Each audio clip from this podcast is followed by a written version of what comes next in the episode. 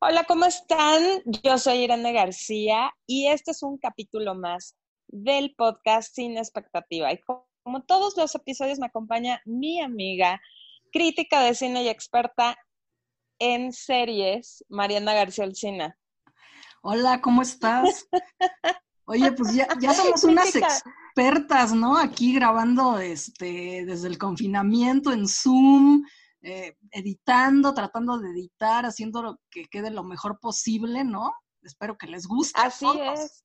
Así es, bendita tecnología que nos une a la distancia. Y bueno, hemos aprovechado este confinamiento para ver algunas series, repasarlas, películas también. Y bueno, desde el eh, episodio anterior que tratamos las esposas de la pantalla, ahora vamos a eh, hablar de esposas en serie. ¿Cómo ves, Olce? Pues muy bien, digo, la verdad a mí me gustan mucho estas series que vamos a tocar hoy.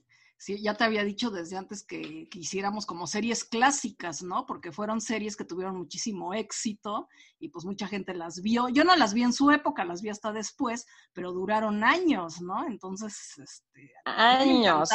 Cuando las vi, aunque haya sido después, se me hicieron muy buenas. A ver, Así son? Dinos. Como dices, son series clásicas que todo el mundo debe de ver, aunque sea eh, después. Esposas desesperadas que marcó un antes y un después de la televisión. Yo siento que tocó un tema que mucha gente traía como atoradito, ¿sabes? O sea, esas esposas de los suburbios que hacen en su tiempo libre, o bueno, más bien en su día a día, y de verdad que era divertidísimo. Y la otra serie que vamos a platicar es The Good Wife o La Buena Esposa. Una esposa como la, las que platicamos en el capítulo anterior, sacrificada, Olsi. Sí, muy sacrificada. Y bueno, también a mí me recordó mucho a Hillary Clinton, ¿no? Yo creo que estaba un poco basada en su historia, pero bueno, ya, ya platicaremos de esa serie, ¿no? Así es. Pues. Con las esposas desesperadas. Empezamos con estas locas que viven en un suburbio, nunca se sabe bien en dónde, pero siempre sale el sol. Siempre es como la, la imagen perfecta de un suburbio donde no pasa nada y pasa todo, sí. Empieza el primer episodio con el suicidio de una de ellas. Hay un misterio que resolver y este es el, el punto donde todas las vecinas se unen Sí, eh, bueno, es un, es un lugar ficticio, yo creo. Igual la calle sí tiene un nombre que se llama Wisteria Lane. Wisteria Lane. Yo creo que tiene mucho que ver con la histeria o algo así. Y pues sí. Completamente. Y son cuatro esposas, ¿no? Cuatro esposas que son amigas, que bueno, se juntan y pues cada una tiene un como estereotipo, ¿no? Está la conservadora, la latina, la, la la que trabaja y tiene cuatro hijos, ¿no? Aparte. la otra que es así como más libre. La divorciada, la divorciada, Cirilo. Me representa. Sí, así es. La verdad es que tienen situaciones cada una en un contexto diferente. Está la que es la esposa perfecta. Me encanta Brie Van de Camp, que es interpretada por Marcia Cross que es perfecta, ¿no? Tiene la casa perfecta, el marido perfecto, la niña, la hija igual, pero su vida es un desastre. O sea, empezamos a conocer la vida de cada una y no le, de verdad, no le envidias nada a ninguna. Oye, hablando de Brie, yo te voy a decir que ese es mi personaje favorito de la serie, ¿eh? Porque se me hace que como personaje, o sea, como dices tú, es muy conservadora, es republicana, es hasta de la Asociación Nacional del Rifle, ¿no? Ajá. bueno, se divorcia también, ¿no? Pero ahí es donde empieza como la evolución de su personaje, ¿no? Es un personaje que evoluciona durante toda la serie y pues está muy bien planteado, ¿no? Porque tienes toda la razón. O sea, pasa por todos los, los estados, ¿no? Se divorcia, se vuelve a casar, se vuelve a divorciar. Hasta en viuda. Ah, o sea, en viuda, ¿no? Y luego hasta se hace amante del carpintero, de uno así, ¿no? Entonces es como, pues sí, así va evolucionando completamente el personaje. Así es, es, bastante, bastante interesante. A mí me encanta también el personaje que hace Eva Longoria. Este es el, papel que la lanza a la fama y se volvió toda una estrella en Estados Unidos. Gabriel Solís, que era una modelo que deja todo por perseguir a su marido millonario. Y, y bueno, obviamente tiene sus que veres con el jardinero. Empezamos con el, con el jardinero que aparte era chavito. O sea, de verdad que esta serie trató temas, Sol, sí, híjole, fuertes, porque estamos hablando de una cougar, ¿no? Sí, sí, sí. Y ella era frívola, superficial. Sí, así es. Y bueno, la principal que era Terry Hatcher, Susan Mayer, que era la divorciada sufrida, todo le pasaba y llega un guapo, un guapo plomero a su vida. Entre el jardinero y el plomero, él sí, bueno. O sea, y, y, empezamos a conocer también la historia. Todo el mundo tiene un pasado medio truculento. Oye, a mí te voy a confesar, a mí la Susan es la que peor me cae. O sea, como que no la soporté en toda la serie. Se me hacía, así no, decía, no, ya, que por favor, esta que ya no salga, ¿no? Así. Su personaje no me gustó, pero para nada. ¿Era la principal? Sí, sí, así es. Según tú. Según yo, era como la principal y como la que, o sea, todas tienen como su carga, pero bueno, en, en principales siento que ella salió primero y luego, como dices, fue saliendo como mucho el peso del personaje de Marsha. Felicity también tiene sus momentos, o sea, como que cada una tuvo em, una parte importante dentro de la serie a lo largo de los años. Y como dices, muchas veces estas usan decía, o sea, ya por favor, sáquenla, o sea, ya comete muchas tonterías, pero bueno, es parte de la vida. Sí, era distraída, ¿no? O sea, como que no sabía ni qué, todo, todo se le dificultaba. Sí, no. Bueno, el, y el personaje de esta Felicity Hoffman también era muy bueno, ¿no? Porque supone tenía el matrimonio perfecto, ¿no? Tenía cuatro hijos y ella era la, así, diría una amiga mi mamá, la chingona para todo, ¿no? Porque tenía un súper trabajo, ganaba muchísimo dinero.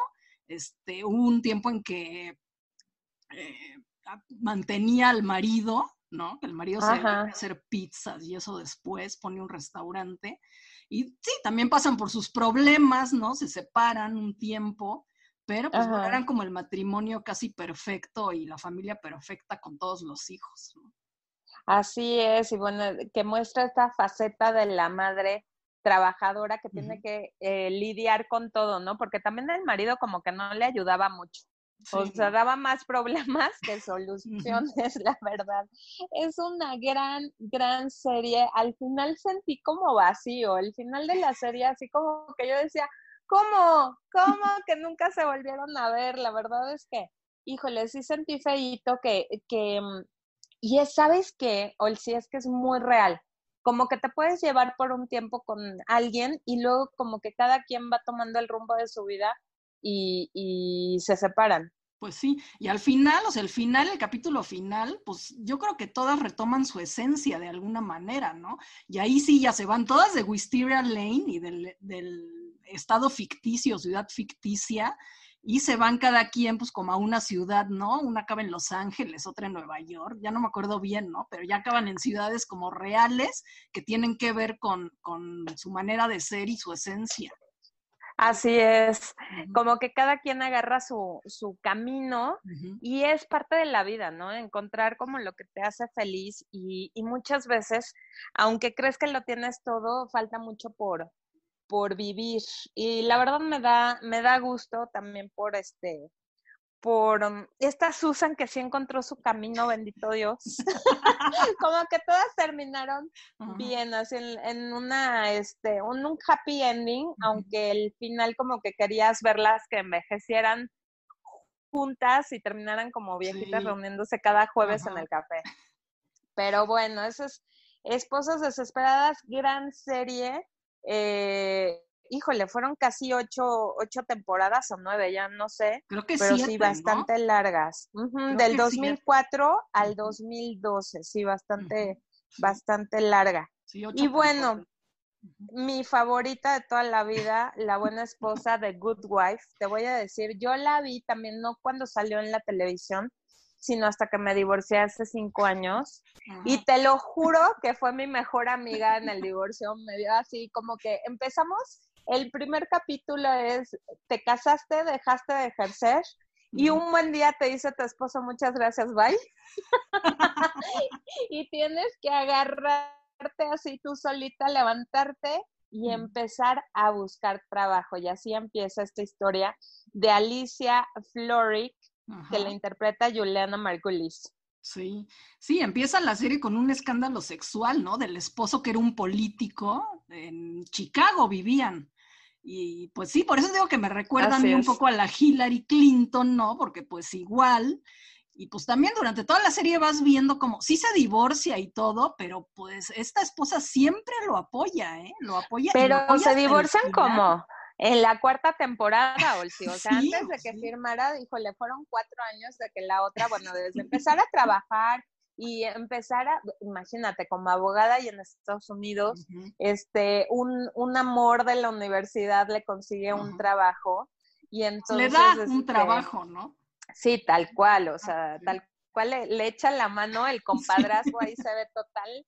Este, y, y, va avanzando, o sea, a la vez como que gana su primer caso, o sea, como que te va, te vas haciendo su mejor amiga, ¿no? y muchas veces dices, a ver, pero deja de ser tan buena onda con tu marido maldito del demonio que te pintó el cuerno y la otra sigue y sigue y sigue y ya cuando va a rehacer su vida sucede una catástrofe con el amor de, de, su vida, que no era el esposo obviamente, ¿no? Y volver a comenzar, eso sí, te lo juro que yo dejé de ver la serie como dos años porque de verdad no pude con, con esa catástrofe. O sea, no, yo también me enamoré del hombre este. Así te digo que, que me, me, vi este, a través de, de lo que le pasa a la buena esposa. Oye, también, pues yo entendí cuando empecé a ver esa serie y la vi, ¿no? Entendí por qué pues llegaban todas las mamás y las esposas en la noche a tomarse la botella de vino. es la iniciadora de Mommy Drinks. Oye, es que de verdad. Sí, no, no, no. Oye, a mí también me encantó, ¿eh? Te voy a contar que cuando yo lo estaba viendo, si era como obsesión, pues digo, yo trabajaba y todo, ¿no? Pero yo llegaba en la noche y me echaba cinco capítulos así de, o sea, llegaba desde las siete o siete y media y hasta las once veía, ¿no? es buenísima. Sí. Es buenísima, de verdad es una gran serie porque aunque pasa lo mismo y son casos este, legales, pero empieza como esta drama con los otros personajes que también son buenísimos. La verdad es que hay eh, Diane Lockhart, que es como una que era su contraparte y luego se vuelven amigas y luego socias, otra abogada, este, interpretada por Christine Baranski, que sale en Mamma Mía. Esta, ya hay un spin-off de la serie que se llama The Good Fight. Esa también ahorita está en Amazon Prime. Me late muchísimo verla, la verdad es que es buenísimo y todos los personajes te encariñas con cada uno, ¿a poco no? Sí. Oye, lo que yo te iba a decir es que a mí estas series con los casos me aburren de repente un poco porque como dices tú, pues diario es un caso diferente, como que no tiene que ver con la historia principal, pero pues bueno, yo entiendo que a veces tienen que llenar de algo, ¿no? Entonces meten los casos, ¿no? Pero los casos se van también como, o sea, unos son muy buenos, otros pues más o menos, luego al final ya los casos se van diluyendo un poco y entonces ya ves más la historia de ella, ¿no? Y de los personajes, a mí me intrigaba mucho esta Kalinda, ¿no? Que también trabajaba en el bufete y era una hindú, o bueno, india ahora dicen, ¿no? y pues era bisexual, ¿no? A mí, a mí yo siempre tuve la idea de que se enamoró de ella. ¿Tú cómo lo viste? No, nunca lo dicen ni nada, pero... Ajá, no, yo creo que esta chava tenía mucha lealtad hacia ella. Es un gran personaje porque es como la investigadora del bufete para este, conseguir ganar los casos y demás. Me encantó su papel, me encanta esta chava cómo actúa. Y este, no, no lo sentí por ahí, fíjate, la verdad es que no. Y bueno, hay que mencionar que también el esposo maldito de la buena esposa es Mr. Big en Sex and the City. Chris Nod hace un gran papel. O sea, yo siento que es como la continuación. Así hubiera sido Mr. Big, que no, luego sucede que es un gran marido en Sex and the City pero aquí sí la hace de, híjole, o sea, le pone de verdad, le saca canas verdes a la pobre esposa, buena Pues sí. esposa. No, y pues él se va a la cárcel y te digo, ella sigue ahí apoyando y hasta el final, hasta el último capítulo, o sea, hay unos capítulos del final que son así impactantes porque lo Sí. apoya y lo apoya y lo apoya contra todo mundo, ¿eh? O sea, sí está impresionante, aunque se divorciaron y aunque todo, pues lo sigue apoyando, ¿no? Y digo, no acaba con él ni nada, pero sí lo apoya. Buena esposa, sí, hasta el final. Oigan, se nos fue rapidísimo este episodio, de verdad. No se pierdan los anteriores, vienen otros también que van a estar muy buenos. Y como siempre les recomendamos que nos sigan en nuestras redes sociales. Yo soy Mamichic1 y tú, Elsie. Yo soy Olcina en Instagram y Olcina MX en Twitter. Así es, síganos y de verdad, chequen los demás episodios que están muy, muy divertidos. Les mandamos un gran, gran abrazo. Esperemos que estén bien en esta cuarentena y disfruten de las series y películas que podemos ver en esta, en esta confinamiento, pandemia forever. Sí, exacto. Aprovechen que podemos ver mucho. Bueno, Así es. Nos vemos en el siguiente, nos escuchamos más bien. sí, nos escuchamos. Bye.